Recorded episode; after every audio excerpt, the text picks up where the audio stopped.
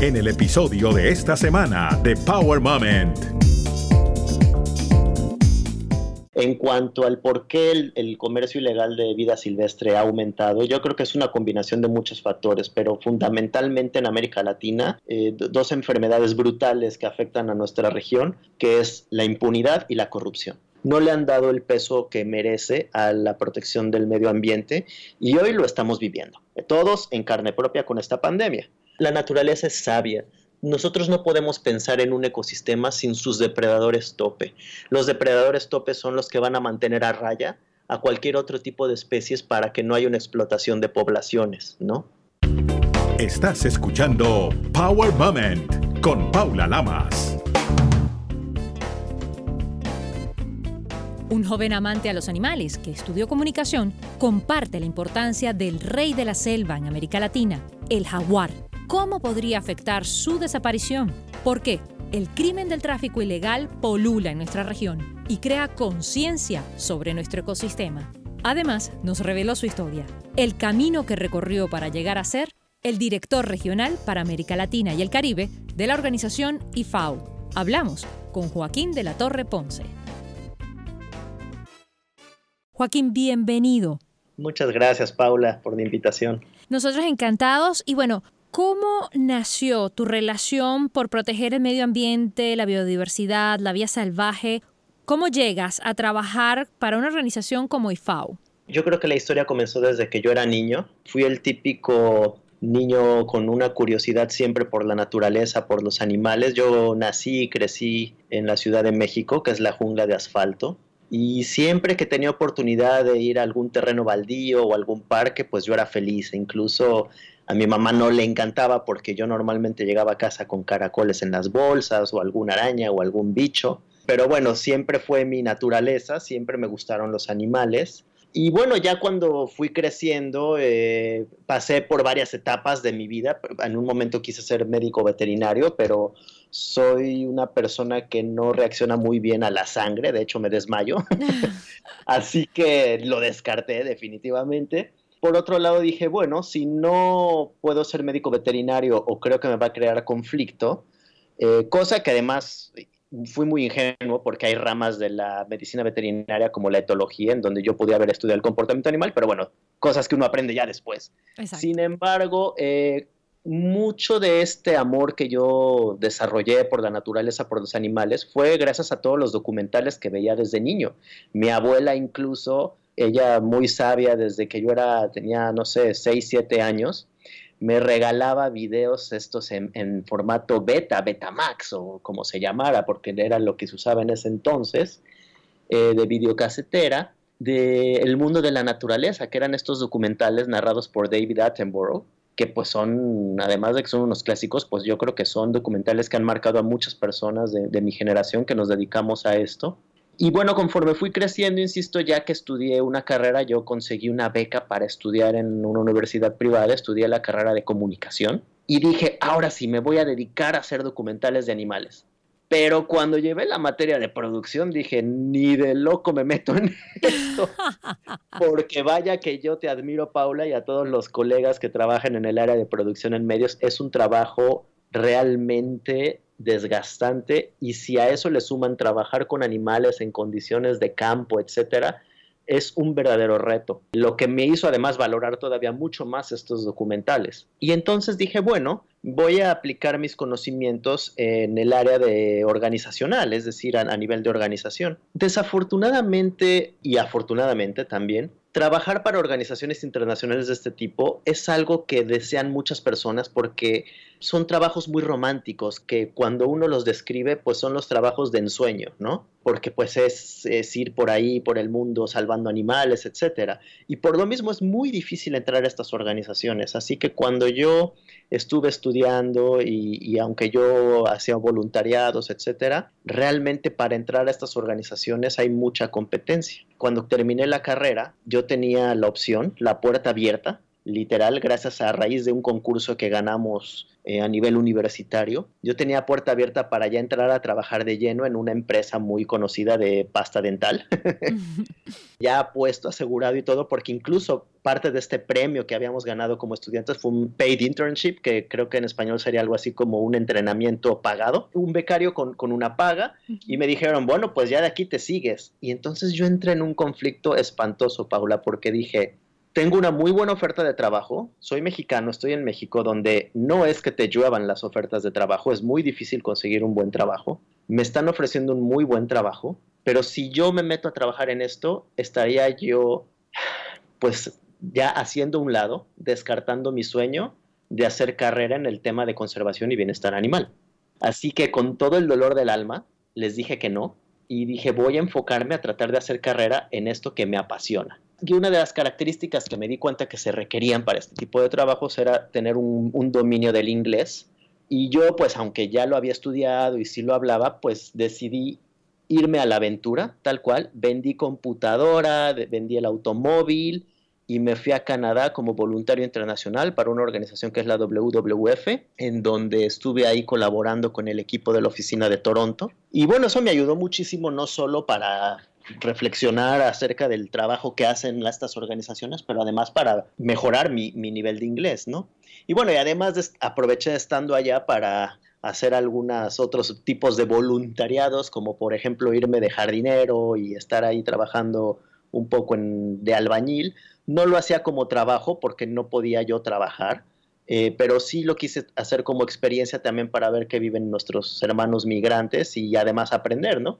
Y descubrí que soy muy mal albañil, pero muy buen jardinero, lo cual fue una, buena señal, porque dije, bueno, creo que voy en el, en el carril correcto en cuanto a lo que quiero yo dedicarme el resto de mi vida. Y a raíz de que estuve allá en Canadá, bueno, pues llega el momento en que tengo que regresar a México y enfrentarme a la realidad de que pues perdí una muy buena oferta de trabajo y estaba ahora sin nada, eh, tocando puertas, pero nadie me recibía, ¿no? Había por ahí una vacante para trabajar en IFAO, que además era una de las organizaciones que yo tenía como prioridad para trabajar, que es el International Fund for Animal Welfare o Fondo Internacional para el Bienestar Animal, y era para el puesto de oficial de comunicación para América Latina. Los requisitos que pedían, pero vaya, ni en sueño los cumplía. Pedían posgrado, cinco años de experiencia, publicaciones, en fin, una serie de requisitos que yo no tenía, pues estaba muy lejos de siquiera estar cerca de esos requisitos. Sin embargo, dije, bueno, no importa, voy a ir a tocar puertas. Y en ese, en ese entonces yo hablé con la que era la directora para América Latina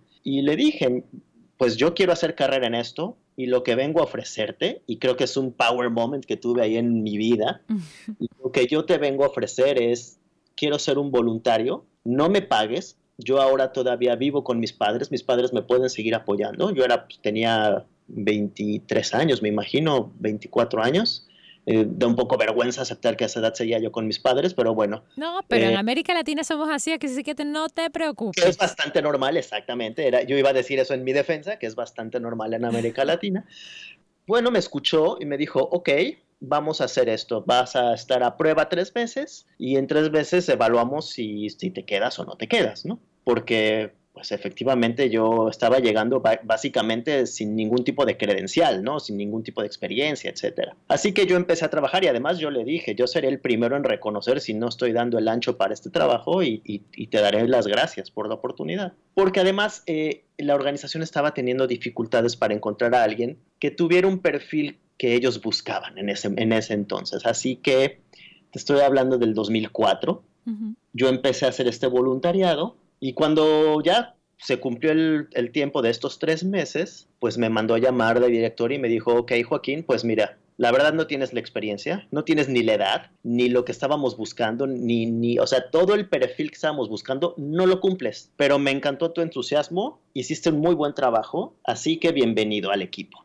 Qué bueno. Y pues ya de eso son 15 años. 15 años ya en la organización, en donde pues empecé y, tú fuiste parte de esa historia, Paula. Estuvimos haciendo muchas entrevistas hace ya varios años, en donde mi trabajo fue básicamente tratar de dar a conocer estos temas en México, en América Latina, y poco a poco ir construyendo, ¿no? Bueno, con el paso de los años, pues ahora ya mi rol La oficina, por desgracia, tuvo que cerrar en 2008 cuando hubo esta crisis económica mundial y desafortunadamente muchos de los proyectos se tuvieron que cancelar y poco a poco hemos ido volviendo a retomar. El equipo para América Latina de FAO es muy pequeñito, de hecho solamente somos prácticamente tres personas, de las cuales una persona está enfocada solamente en un proyecto específico de jaguares y dos personas que estamos en México. Justamente te iba a preguntar porque sabiendo que este tema es tan importante, sabiendo que eh, de una u otra forma el tráfico ilegal de cualquier parte de animal, de cualquier tipo de animal, todavía existe, que es un mercado negro tan fuerte, ¿por qué sigue proliferando este tipo de crímenes en el continente? ¿Ustedes no están teniendo el apoyo necesario de los gobiernos? ¿Por qué el equipo es tan pequeño? Eh, la parte de interna, es decir, de por qué el equipo es muy pequeño, yo creo que tiene mucho que ver la, la situación es que para que el equipo crezca se requieren recursos, así que hasta que no se puedan incrementar los recursos no podríamos incrementar esta capacidad de, de crecer el equipo. En cuanto al por qué el, comercio ilegal de vida silvestre ha aumentado, yo creo que es una combinación de muchos factores, pero fundamentalmente en América Latina tenemos eh, dos, en mi opinión, dos cáncer. Eh, dos enfermedades brutales que afectan a nuestra región, que es la impunidad y la corrupción. Y desafortunadamente lo que sucede es que, ¿qué puedes tú esperar en países donde los asesinatos, las desapariciones de mujeres, en fin, son, o sea, no pasa nada. Son crímenes completamente impunes. ¿Qué puedes esperar si entonces, por ejemplo, matan a un, a un jaguar o alguna especie en peligro o la trafican algún, alguna guacamaya, etcétera, se la, trafican a Estados Unidos o Europa? Pues la verdad es que incluso se ríen, ¿no? Los, las autoridades llegan a reírse, decir, no, pues es que a mí háblame de crímenes de, de veras, de asesinatos, ¿no? De violaciones, de y ese es el gran problema que tenemos. Y si a eso le, sumas, le sumamos la corrupción que existe en nuestros países, por desgracia es una combinación muy mala. Eh, históricamente también creo que como autoridades, los gobiernos, y eso para ser justos, no es solo en América Latina, creo que muchos países en otros, en otros continentes tienen este problema, no le han dado el peso que merece a la protección del medio ambiente y hoy lo estamos viviendo, todos en carne propia con esta pandemia. Sin duda eh, alguna. En carne propia. Totalmente. Todos estamos eh, experimentando esta situación de una u otra forma. Y justamente me quiero adentrar más a la selva, que es la madre de, de todas estas especies de alguna manera. Porque dicen que el león es el rey de la selva, pero que en América Latina es el jaguar, donde justamente tenemos una extensión espectacular de selva maravillosa. Maravillosa. Y sin embargo también se está deforestando a un rango también alarmante. Y sí, el, el, jaguar es definitivamente el rey del continente americano porque es el depredador tope, es el felino más grande de, del continente por desgracia, hay varias amenazas que, hoy se tienen que atender, cinco principalmente, según los expertos, que es la pérdida del hábitat por deforestación, que eso afecta a la conectividad de hábitats y que los, ejemplares puedan moverse, los conflictos con ganado, porque entonces los ganaderos, al, ser el jaguar un depredador y comer a al ganado, pues lo, matan. El, que los jaguares sean atropellados en, las autopistas o por trenes, ¿no? La caza furtiva por este comercio ilegal y curiosamente también, aunque no lo crean, conflictos con perros. Que podemos hablar un poco más adelante de eso. Pues sí, lo vamos a hablar más adelante porque eso me llama muchísimo la atención, pero creo conveniente que en este momento debemos resaltar algo, porque a lo mejor la gente que nos está escuchando no entiende cuál es el papel del jaguar en el equilibrio del ecosistema, cuán importante es que continúe existiendo esta especie. La naturaleza es sabia. Nosotros no podemos pensar en un ecosistema sin sus depredadores tope. Los depredadores tope son los que van a mantener a raya a cualquier otro tipo de especies para que no haya una explotación de poblaciones, ¿no? Por ejemplo, además de la parte biológica que, pudiera ser para muchos una obviedad, eh, la importancia de que un animal no, deje, de, o sea, no deje de existir en, nuestro planeta. También la parte cultural, Paula. El jaguar tiene un valor cultural para nuestras eh, tradiciones, para la cosmología. De, tantas, de tantas culturas es fundamental. Prácticamente todos, todos los pueblos de, nuestro continente lo, veneraron o lo, consideraron como un, un ser mágico, ¿no?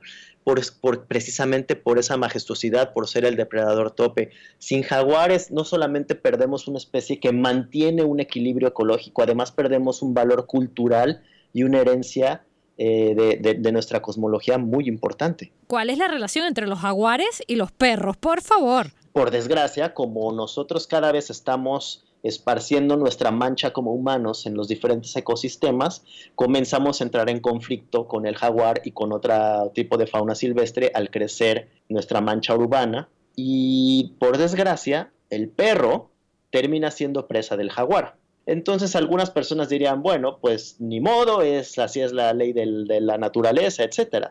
Sin embargo, el perro no es una presa natural y el perro puede generar de al jaguar una serie de problemas de salud que el jaguar no tendría por qué sufrir. Y es que hay una enfermedad muy común que es el, distemper canino o el moquillo canino, que es una enfermedad bastante común eh, y sumamente contagiosa para los jaguares y para cualquiera de los felinos del neotrópico.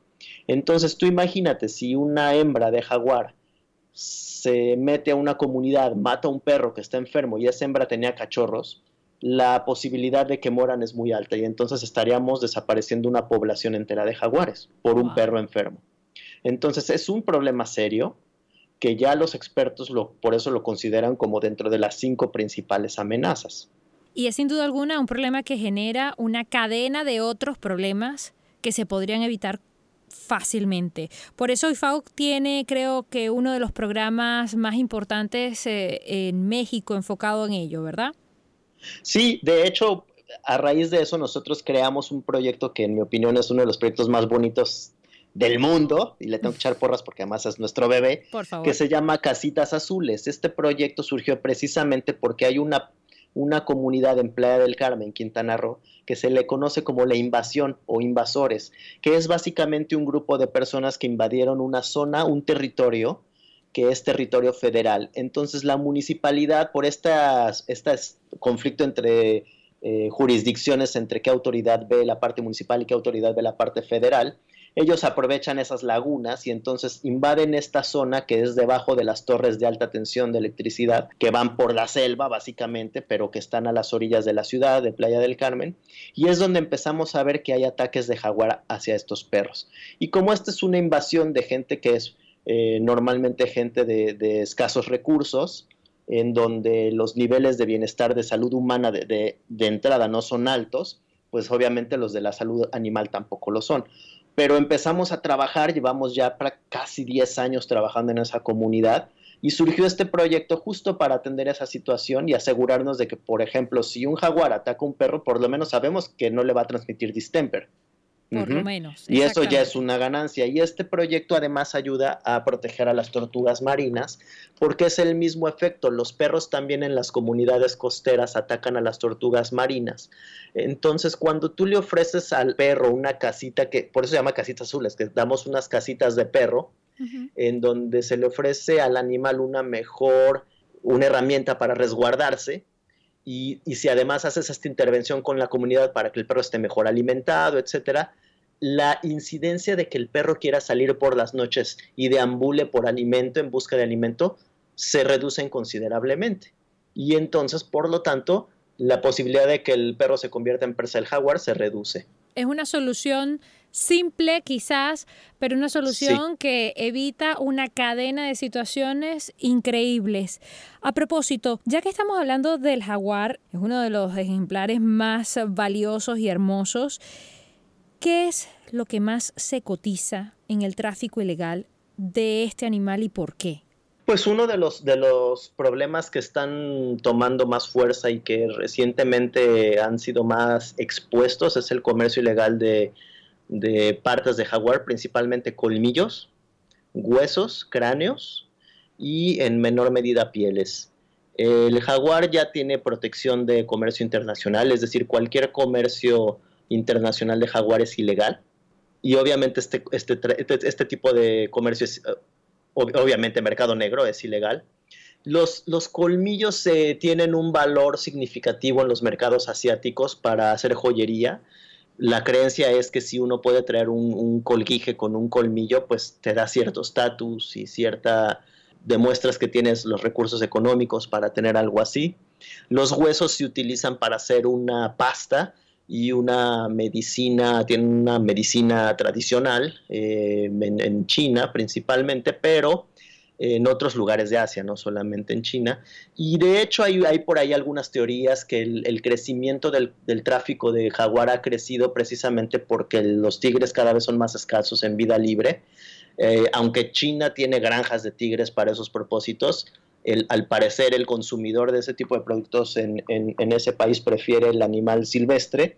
Y como cada vez hay menos, porque tú sabes que hay, hay alrededor de 10.000 tigres en Estados Unidos, mientras que hay como mascotas, mm. Mientras que en la naturaleza se cree que hay menos de 3.000. Entonces, como cada vez es más difícil tener ese recurso, el, el, mercado se volcó hacia los leones en África, pero como también el mercado en África ha bajado, pues ahora al parecer se está volcando a los jaguares. Y curiosamente los colmillos del jaguar son muy, muy similares a los de los tigres. Entonces, eh, pues por ahí hay una conexión. Todavía no hay suficiente información para poder decir que realmente ese sea lo que está impulsando este comercio. Pero sí, es un problema que ha crecido muchísimo. Para darte una idea, por ejemplo, eh, de agosto del 2014 a febrero del 2015, en Bolivia solamente se confiscaron 186 colmillos. Esos son más de 100 jaguares muertos. Así de fácil, así de fácil. Son más de 100 jaguares que murieron y, iban, en, iban a ser exportados a China, de forma ilegal, obviamente, ¿no? Increíble. o sea, lo que me estás diciendo es espantoso realmente lo que está pasando en América Latina. Principalmente, ¿dónde se consiguen o se pueden encontrar los jaguares en América Latina? Bueno, su rango de distribución tristemente se ha perdido en alrededor del 50%. Históricamente el jaguar debería existir desde Estados Unidos hasta el sur del continente pero actualmente las poblaciones ya más saludables, por así llamarlas, se concentran en la Amazonia, básicamente, que es obviamente toda esta parte de Perú, Bolivia, eh, Brasil. Sin embargo, hay poblaciones importantes en otros países de Centroamérica y también en México. Eh, de hecho, la población en México, algunos expertos creen que creció de 4.200, creo, a 4.800 ejemplares aproximadamente. Pero a nivel mundial, la población se estima que oscila entre pues bueno, como son estimaciones, oscilan desde los 60 mil hasta los 100 mil, ¿no? Mm. Pero realmente digamos que la media estaríamos hablando de un 60, no 65 mil, 63 mil, y de los cuales el 90% se concentra en la Amazonía, efectivamente. Ay, Dios mío. Te voy a hacer una pregunta que honestamente no sé si tiene respuesta. ¿Qué herramienta necesitaríamos? ¿Existe una solución? ¿Podemos detener este tipo de crímenes y de caos que estamos generando? Sí existe y yo espero que esta pandemia lo logre.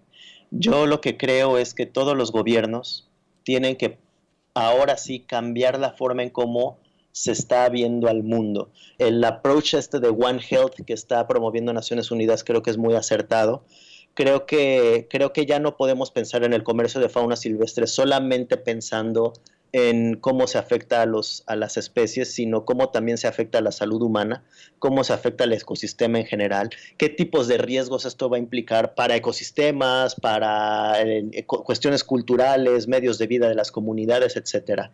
Hay una convención que es, que CITES, que es la Convención Internacional para el Comercio de, Especies Amenazadas de Fauna y Flora Silvestre, que ha regulado y que ha hecho un muy buen trabajo en clasificar a las especies en apéndice 1, 2 y 3 siendo el apéndice 1 las especies que están en peligro de extinción, obviamente se prohíbe cualquier comercio, el jaguar está en apéndice 1, pero esto obviamente no detiene el comercio ilegal, punto 1. Y punto 2, CITES está regulando el comercio basado en poblaciones, es decir, en biología, pero no estamos considerando riesgos de salud pública, por ejemplo. ¿No? Entonces creo que esta pandemia nos debería de, uno, obligarnos a buscar más herramientas para considerar esos factores.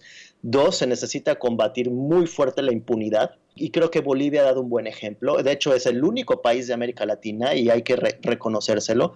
El único país de América Latina, al menos en mi conocimiento, que ha procesado y encarcelado a gente por traficar eh, colmillos de jaguar. Si estos criminales siguen siendo impunes o se les siguen dando multas ridículas, van a seguir haciendo este tipo de crímenes. Entonces tiene que haber uno, una aplicación de la ley mucho más estricta, con penas mucho más severas para que realmente el criminal no sienta o, se pueda disuadir ¿no? a los criminales, combatir fuertemente, insisto, la impunidad. La corrupción es un cáncer que no sé cómo lo vamos a combatir, pero yo creo que con esta presión social, insisto, a raíz de esta pandemia que nos está afectando a todos, creo que se podría lograr. lograr.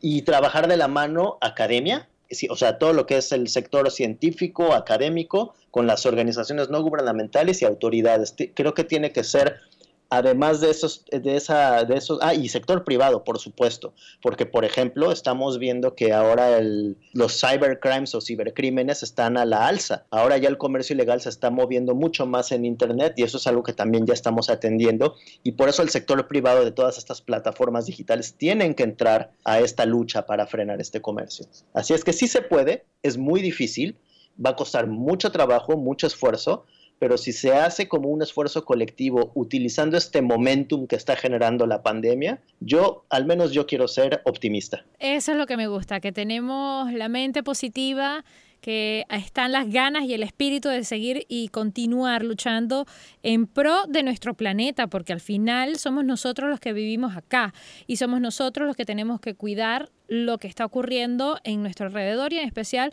con nuestra flora y nuestra fauna que es tan hermosa y tan particular. Te digo una cosa, está cuesta arriba esta situación, pero creo que sirve justamente para que nosotros como ciudadanos de una u otra forma no solamente nos unamos en esto, en dejar de comprar este tipo de productos, en de una u otra forma presionar a nuestros políticos cuando alguien se lance para una campaña política, en cualquiera que sea su puesto, presionar para que ponga el ojo también y para que haga algo con respecto a lo que es la biodiversidad, a lo que es la vida salvaje y a lo que es nuestro planeta.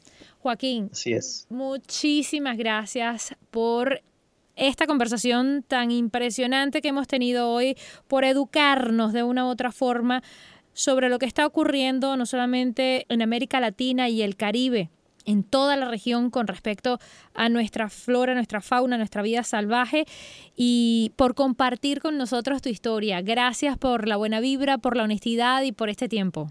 Al contrario, muchísimas gracias por la invitación y si llega a haber un poquito de tiempo, solo recomendarle a las personas que nos escuchen algunos consejos básicos y rapidísimos. Evitar consumir cualquier producto o partes derivadas de fauna silvestre, evitar actividades donde se explote a los animales silvestres con fines comerciales, decirle no a las mascotas exóticas o a los selfie con, el animal silvestre en, algún centro turístico, denuncien si ven publicaciones sospechosas en redes sociales, denúncienlo, casi ya todas las plataformas están trabajando para eliminar este tipo de anuncios, eh, reducir el plástico que también nos está afectando muchísimo y también no apoyar obras de infraestructura que puedan destruir los ecosistemas, porque el virus que nos está afectando en la pandemia ya era un pronóstico por toda la degradación de hábitat que tenemos y el estar metiendo esta presión en los ecosistemas que hace que las especies se mezclen cuando no deberían de mezclarse. Pero muchísimas gracias por la invitación y será un placer seguir platicando y colaborando contigo, Paula. Muchas gracias. Recuerda seguir a Power Moment en las redes sociales, arroba Power en Twitter e Instagram y en Facebook Power Moment with Paula Lamas. Esta es una producción de GGSI.